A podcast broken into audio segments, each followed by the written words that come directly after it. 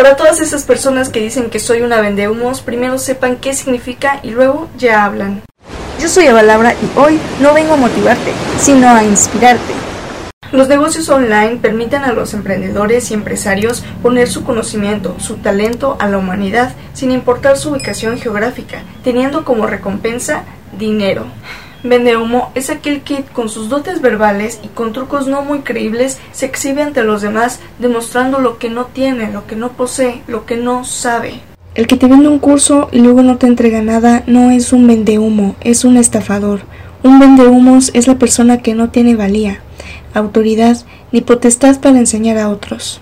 Más que nada ni porque él mismo ha tenido los resultados con los métodos que ha enseñado.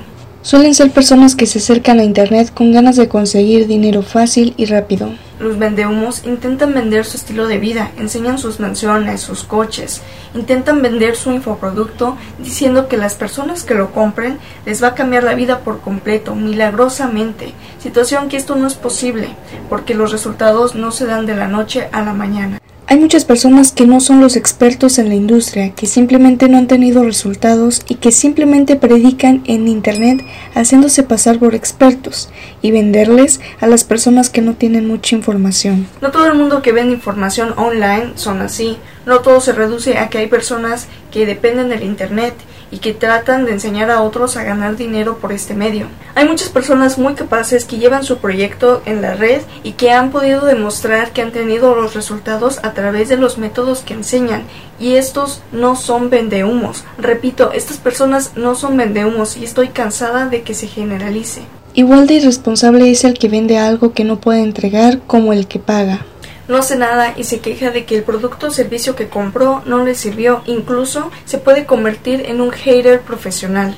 Un buen negocio es cuando las dos personas ganan. Te comparto tres consejos que debes de tomar en cuenta antes de comprar un producto o servicio o de consumir contenido a una persona. Número uno, Analiza la trayectoria de la persona, sus redes, su página web, para ver si sabe de lo que habla. A su vez, investiga qué empresas lo respaldan. Número 2. Busca opiniones de su trabajo. Mira sus resultados. ¿Qué opinan sus clientes? Número 3. Analizar si conectas con su energía, con su forma de comunicación, con sus valores. Muchas veces necesitamos rodearnos de personas que inspiren a tomar acción. Después de saber todo sobre los vendehumos, te pregunto dos cosas. La primera, ¿le has comprado a un vendehumo? Y la segunda, ¿a quiénes consideras que son vendehumos? Yo soy Eva Laura y nos vemos en mi Instagram, arroba Eva Laura-mx. Hasta la próxima.